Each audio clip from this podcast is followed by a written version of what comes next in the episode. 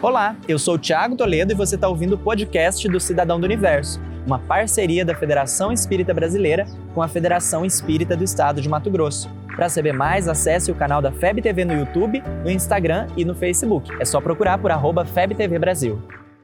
Imagina o universo. Imagina agora um lugar de gente querida, esforçada, dedicada, um lugar seguro de acolhimento, de liberdade, de evangelho sem dogmas. Que saudade de um centro espírita, né?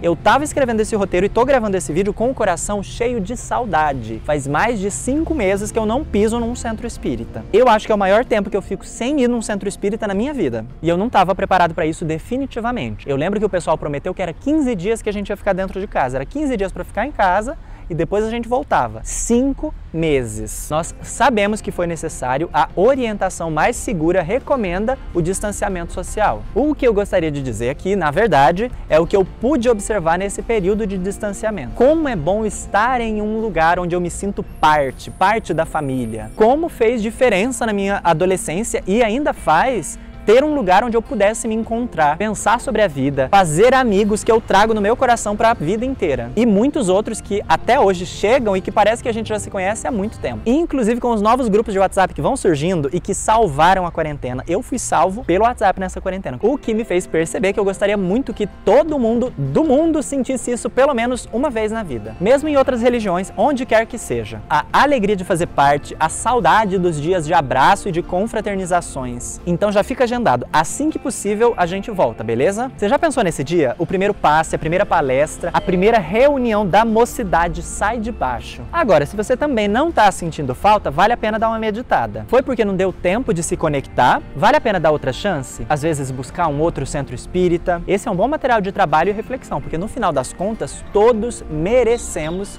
nos sentir em casa. E claro, sempre vale a pena o esforço de construir na nossa intimidade o nosso próprio templo, para que a saudade seja apenas dos abraços e não da convivência com a espiritualidade, porque cabe reconhecer essa convivência não depende de um espaço físico para acontecer. Ser um cidadão do universo é manter os olhos postos no infinito, mas com os pés bem postos no chão, criando raízes firmes e sólidas. Você se lembra da primeira vez que você pisou num centro espírita? E do que que você está sentindo mais saudade? Você ouviu o podcast do Cidadão do Universo. Siga a gente nas redes sociais, arroba FebTV Brasil e até o próximo programa.